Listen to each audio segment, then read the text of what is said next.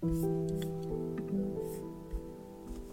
ahora me quedo encerrado en estas cuatro paredes, sentado en este sillón, quieto, leyendo, meditando, observando mi interior, mis vacíos existenciales. Me siento mejor en esta habitación que intercambiando mi tiempo por unos cuantos billetes verdes.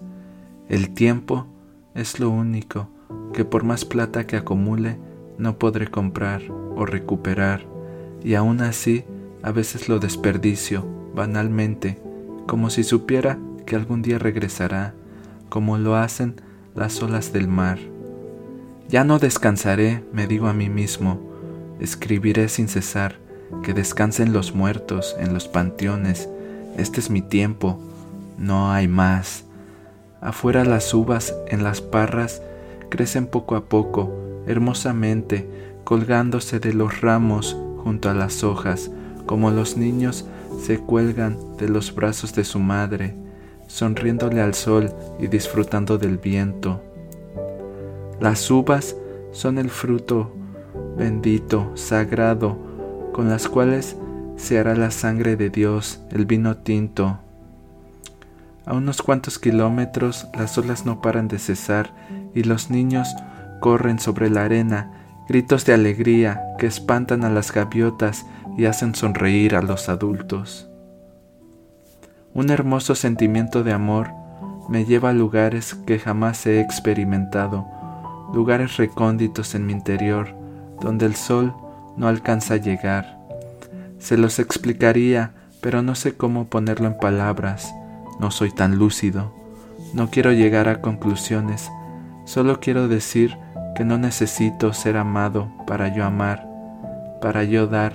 Este es mi regalo, de mí para la humanidad, de mí para ti. Y es que yo soy el chavo que pasea con esa muchacha, agarrados de la mano, mientras discuten, y al otro instante juntos se ríen sin parar. Yo soy el esposo tratando de hacer el amor con su esposa, a medianoche, a plena luz de la luna, mientras los coyotes aullan y él una eyaculación precoz padece. Yo soy el amor y me pego en las paredes, observándolo todo y nada como las arañas. Los sabios me pueden respirar en el aire. Soy una energía intangible, incomparable e infinita. Yo soy el sol que les pega en la cara y la arena en la cual ellos caminan, el viento que les pone la piel chinita y los sentimientos que los incita a vivir, a amar y a crear.